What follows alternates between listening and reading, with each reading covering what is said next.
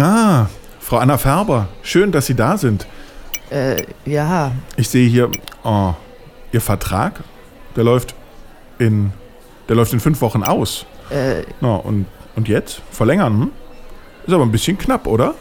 ja, schon. Hm. Naja, vielleicht der All Mobile XL? Passt auch perfekt zu Ihnen. Massig mobile Daten und genug Minuten inklusive, um auch mal die Eltern anzurufen. Shit. Woher kennt der Typ meinen Namen? Ich habe ihn noch nie gesehen. Der kann doch nicht einfach wissen, dass ich fast nie telefoniere.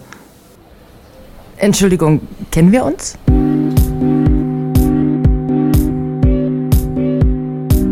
Anna, das vernetzte Leben. Gläserne Kunden und datenhungrige Unternehmen. Ein Projekt von iRights e.V., produziert von Detektor FM. Zugegeben, Anna gibt es nicht wirklich. Wir haben sie uns ausgedacht. Den Smartphone-Verkäufer natürlich auch. Die zwei sind Teil einer fiktionalen Geschichte, die zwar einigermaßen realistisch, aber eben nicht real ist. Genauso wäre eine Szene wie gerade in dem Smartphone-Laden heute noch nicht denkbar. Was aber in jedem Fall nicht ausgedacht ist, Unternehmen, die ihre Kundinnen und Kunden genauer kennen, als man denken und vielleicht hoffen würde. Und genau darum geht es in dieser Podcast-Reihe.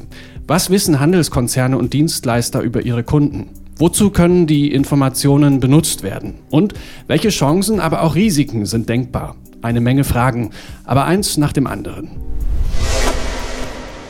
Entschuldigung, kennen wir uns? Nein, äh, ich glaube nicht. Weil Sie meinen Namen gesagt haben und weil. Ach, ja, genau, vergessen, sorry. Haben Sie das Hinweisschild draußen nicht gesehen? Äh, Wir haben Ihnen ja unsere neuen Nutzungsbedingungen auch zusammen mit Ihrer biometrischen Kundenkarte zugeschickt. Nee. Und ich glaube nicht. Naja, egal. Seit diesem Monat sind jedenfalls unsere Kundendatenbank und die Kameras im Eingangsbereich verknüpft. Wer reinkommt, äh, wird über das Gesicht erkannt und wir können sie direkt mit Namen ansprechen. Dafür bekommen wir Verkäufer dann eine Nachricht auf unsere Tablets. Ist doch praktisch, oder? Unternehmen sammeln Daten über ihre Kundinnen und Kunden. Sie machen das, um Risiken zu minimieren und Gewinne zu maximieren. Verständlich aus deren Sicht. So können sie zum Beispiel ihre Produkte an die Kundenwünsche anpassen. Die Daten nutzen sie aber auch, um Risiken zu vermeiden. Das läuft über individuelle Scores, die man als Kunde zugeteilt bekommt. Customer Score nennt man die. So ähnlich wie bei den Instituten, die Scores zur Kreditwürdigkeit berechnen. Es gibt allerdings hunderte verschiedene Scores. Nicht nur darüber, wie kreditwürdig oder profitabel jemand ist. Da geht es um die Lebenserwartung, Jobsicherheit oder wie wahrscheinlich ein Kunde im nächsten Jahr pleite geht. Auch interessant ist der sogenannte Churn Score. Churn ist Englisch und heißt so viel wie abwandern. Und genau darum geht es auch. Unternehmen rechnen aus, wie wahrscheinlich es ist, dass ein Kunde im nächsten Jahr zur Konkurrenz abwandert. Aber wie genau der Score berechnet wird, das weiß man als Kunde nicht. Praktisch, oder? Äh, ja, praktisch. Dieser Vertrag. All Mobile XL. Ja, genau. Was kostet der denn? Ähm, das sind. Das sind in Ihrem Fall 18,74 Euro. 3 Gigabyte und 100 Minuten inklusive. Festnetz und mobil, klar. Wie in Ihrem Fall? Äh, Das kann man ganz leicht erklären. Für unsere Kunden haben wir ein individuell passendes Preismodell entwickelt. Bei uns sind die Zeiten vorbei, wo es nur einen starren Preis gibt und jeder das gleiche zahlt, obwohl er unterschiedliche Bedürfnisse hat. Wir sind weltweit die Ersten mit diesem gerechten System. Wir sehen uns da als Ihren Partner. Partnerschaft, ganz klar, das kennen Sie sicher aus dem Privatleben, beruht auf Vertrauen und eben gegenseitiger Achtung. Wir verstehen uns als große Gemeinschaft, wie ein Sportverein. Treue wird zum Beispiel belohnt. Aber wenn jemand nur die Begrüßungsprämie und den Begrüßungsrabatt abgreifen will, dann aber schnell wieder kündigt, dann kostet das eben etwas mehr. Das wollen wir ja nicht Ihnen als guter Kundin aufbürden. Bei anderen Firmen müssen Sie das mitbezahlen. Mit unserem Preissystem nicht mehr. Äh, okay. Und mein Preis? Ist jetzt nicht gerade super günstig, oder? Scheint mir ehrlich gesagt ziemlich teuer. Ja gut, äh, das ist jetzt nicht das allergünstigste Angebot, da gebe ich Ihnen recht, aber warten Sie mal, ich schaue, was ich machen kann. Ah, Sie haben hier einen 72er Wert.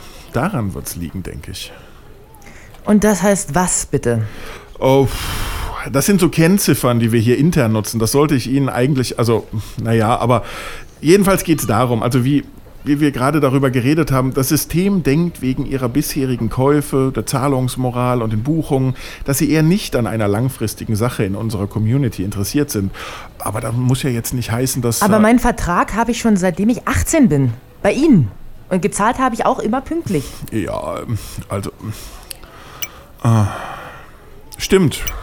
Das steht hier auch. Seit 2004. 5. Oktober. So richtig erklären kann ich das jetzt nicht. Vielleicht ist es auch einfach ein Fehler im System. Aber momentan kann ich da nichts machen. Ich schaue noch mal. Ich gebe noch mal Ihren Start händisch ein. Warten Sie. Nee, leider nichts zu machen. Die 72 bleibt stehen. Komisch. Wissen Sie was? Das ist mir echt zu blöd. Machen Sie eine 100 aus der 72. Ich habe wirklich keine Lust auf komische Berechnungen. Gehe ich eben zu einem anderen Anbieter. Man könnte fast sagen, dass Anna hier ein bisschen Glück gehabt hat. Denn dass es solche Scores gibt und wie sie zustande kommen, ist eigentlich oft geheim. Als Kunde weiß man normalerweise nichts davon. Und wenn man nichts davon weiß, kann man auch nicht dagegen vorgehen und das richtigstellen, wenn es mal einen Fehler gibt. Anna jedenfalls hat keine Lust, so vermessen und berechnet zu werden. Ganz besonders, wenn sie deswegen mehr zahlen soll für ihren Vertrag. Aus dem Telefonladen ist Anna rückwärts wieder raus. Jetzt schlendert sie in ihre Lieblingsdrogeriefiliale. Hole ich mir den Vertrag eben hier in der Drogerie. Die haben auch SIM-Karten. Echt so ein komischer Typ. Und hier wird man auch nicht so komisch angequatscht. Hallo, was haben Sie denn so für Handyverträge? Also am besten läuft der Free Flex Vertrag. 3 GB und 150 Minuten. Kostet 15 Euro im Monat. 12 Monate Vertragslaufzeit, 10 Euro Anschlussgebühr. Okay, den nehme ich direkt. Schön. Können Sie direkt hier bei mir bezahlen. Ich brauche dann nur noch Ihren Namen. Anna Färber. Und Färber mit Ä bitte. A-N-A-F-E-R-B-E-R. Schön. Ich lege Ihnen hier noch unseren neuen Hochzeitsflyer dazu. Herzlichen Glückwunsch übrigens. Einfach mal reinblättern, vielleicht ist ja was für Sie dabei. Man braucht ja plötzlich so viel Zeug für die Feier, ne? Ich kann mich noch gut erinnern, ja, das waren Zeiten. Äh, also. Na, Frau Färber, Sie heiraten doch demnächst, oder nicht? Ja, schon. Aber woher wissen Sie das denn bitte? Das geht Sie mal überhaupt nichts an. Am Anfang haben wir es bereits erwähnt. Unser Szenario ist einigermaßen realistisch, aber ausgedacht. Daher wollen wir jetzt wissen, welche Daten sammeln Unternehmen in der Realität. Das herauszufinden ist schwierig, denn die Unternehmen geben diese Informationen nicht heraus. Einer, der sich damit auskennt, ist Andreas Oehler. Er ist Professor für Finanzwirtschaft an der Universität Bamberg und forscht dort zu Verbraucherscores. Herr Oehler, haben Sie eine Übersicht, welche Informationen Unternehmen speichern und was sie damit machen? Den Überblick hätten, glaube ich, viele, äh, nicht nur in der Wissenschaft, sondern auch in der Praxis, auch vor allen Dingen viele Bürgerinnen und Bürger. Da liegt meines Erachtens das Grundproblem, dass wir bis heute zwar angeblich und formal gelöst ein Auskunftsrecht haben. Wenn Sie aber faktisch mal beginnen wollen, herauszufinden, äh, welche Datenbanken Ihre Daten tatsächlich haben, ist das so unglaublich komplex und mühsam, dass äh, die meisten gar nicht auf die Idee kommen werden, sich da mit viel Zeit dran zu setzen. Umgekehrt wäre die Lösung sinnvoll. Also keine Hohlschuld durch den, durch den Bürger, die Bürgerin, sondern eine Bringschuld durch alle datenverarbeitenden Unternehmen. Äh, wäre für die anbietenden Unternehmen, insbesondere für die datenverarbeitenden Unternehmen, sicher ein großer Aufwand. Aus meiner Sicht steht es aber den Bürgerinnen und Bürgern zu, dass sie darüber informiert werden und sich nicht mühsam kundig machen müssen. Sie sagen, das Hauptproblem besteht darin, dass Verbraucher meist gar nicht wissen, dass über sie ein Profil oder ein Score besteht. Wie sieht's denn da aus? Gibt es da öfter Fehler, die man eigentlich korrigieren sollte? Es gibt sicher viele Scoring-Systeme, die mit sehr wenig Daten und wenig Kriterien arbeiten, die dann entsprechend hochfehleranfällig sind, was die Qualität der Einschätzung des zukünftigen Verhaltens betrifft. Denn nur darum geht's. Also Scoring-Systeme machen dann Sinn, wenn man möglichst gut das Verhalten von Kunden oder Gruppen von Kunden, von Bürgerinnen und Bürgern einschätzt, also zukünftige Einschätzung des Verhaltens. Ähm, das ist eben bei Gesundheitsfragen, bei Versicherungsfragen, bei Bonitätsfragen. Also es betrifft unser ganzes Leben. Es bleibt aber natürlich eine Fehlerquote, denn es ist auch weiterhin nur eine Schätzung. Oft wird auch die mangelnde Transparenz der Scoring-Modelle kritisiert. Wie sehen Sie das? Das zweite Problem ist, dass man mindestens die Kriterien kennen müsste. Also dass man zwar nicht als Geschäftsgeheimnis ähm, die, die Gewichte der Kriterien kennen muss, aber ich musste wenigstens die wesentlichen Kriterien kennen, die in so einen Score eingehen. Sei es nun ein Score im Handel zu einem Kundenprofil, sei es ein Score im Gesundheitsbereich bei einer Krankenversicherung oder sei es ein Score für die Bonität. Aber ich muss die wesentlichen Kriterien kennen, damit ich mein Verhalten gegebenenfalls auch danach ausrichten kann. Und diese Chance wird den Deutschen bis heute nicht gegeben. Oder man könnte auch sagen, absichtlich verweigert. Weiß man denn, wie oft es vorkommt, dass ein Vertrag nicht zustande kommt wegen eines Scores? Ähm, äh, darüber gibt es aus meiner Kenntnis jedenfalls, wer als Wissenschaftler auch sehr daran interessiert, keine äh, umfassenden Daten, wo man mal sagen könnte, das hat die, die konkreten Auswirkungen. Äh, was man also kennt, ist eine unterschiedlich große Fallzahl praktischer Fälle, bei denen das passiert ist. Ähm, das weiß man oder weiß ich selbst auch durch selber eigenes Ausprobieren äh, und aus dem Bekannten- und Verwandtenkreis. Diese Fälle gibt es tatsächlich. Das kann sich auf einen Mobilfunkvertrag beziehen. Da gibt es aber ja leichte Ausweichmöglichkeiten auf Prepaid-Lösungen. Also da muss man entsprechend halt nur als Verbraucher oder Verbraucherin findig genug sein. Ähm, wo man nicht mehr ausweichen kann, ist es bei Kreditkarten, äh, Maestro-Karten und Bankkonten ähm, oder bei Verbraucherkrediten. Und da ist das direkt spürbar. Da gibt es das Hauptproblem aber, dass man den Ablehnungsgrund, den konkreten Grund, warum man ein Konto nicht eröffnen kann, eine Kreditkarte nicht bekommt, nicht erfährt. Auch wenn man nachfragt, kriegt man keine Aussage darüber, woran es konkret gelegen hat. Tatsächlich schauen Unternehmen ganz genau hin, wenn sich das Leben ihrer Kunden stark verändert, sei es eine Hochzeit oder eine Schwangerschaft. Warum ist das so?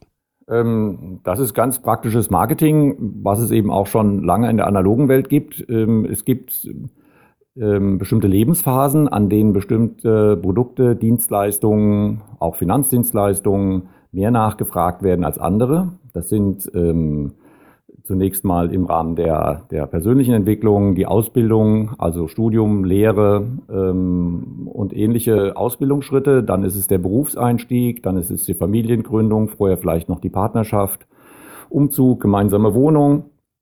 Und ähm, möglicherweise auch die dauerhafte Partnerschaft, also nicht unbedingt nur das Heiraten selbst, sondern auch das Zusammenziehen. Ähm, das löst bestimmte ähm, Bedarfe aus, die die Verbraucherinnen und Verbraucher haben. Und natürlich sind viele Anbieter interessiert, genau zu diesem Zeitpunkt auch präsent zu sein und ihre Waren und Dienstleistungen anzubieten. Neue Strategien, um Waren und Dienstleistungen zu verkaufen, gibt es inzwischen nicht nur von Online-Händlern, sondern auch vom Laden um die Ecke. Mehr dazu gibt es in der nächsten Episode. Denn da schauen wir uns den Supermarkt der Zukunft an, der allerdings schon heute getestet wird. Anna, das vernetzte Leben. Gläserne Kunden und datenhungrige Unternehmen. Ein Projekt von iRights e.V., produziert von Detektor FM. Weitere Geschichten rund um Anna gibt es auf der Website annasleben.de. Gefördert wird das Projekt vom Bundesministerium der Justiz und für Verbraucherschutz aufgrund eines Beschlusses des Deutschen Bundestages. Diese Episode steht unter der Creative Commons Lizenz 4.0. Musik Vidian mit dem Titel Ether Theories verfügbar unter der Creative Commons Lizenz 3.0. Anna, Janine Riekow, Smartphone Store Verkäufer Claudius Niesen, Verkäuferin Isabel Wob, Sprecher Christian Eichler und Gregor Schenk. Interviewt wurde Professor Dr. Andreas Oehler von der Universität Bamberg. Redaktion Adrian Breda.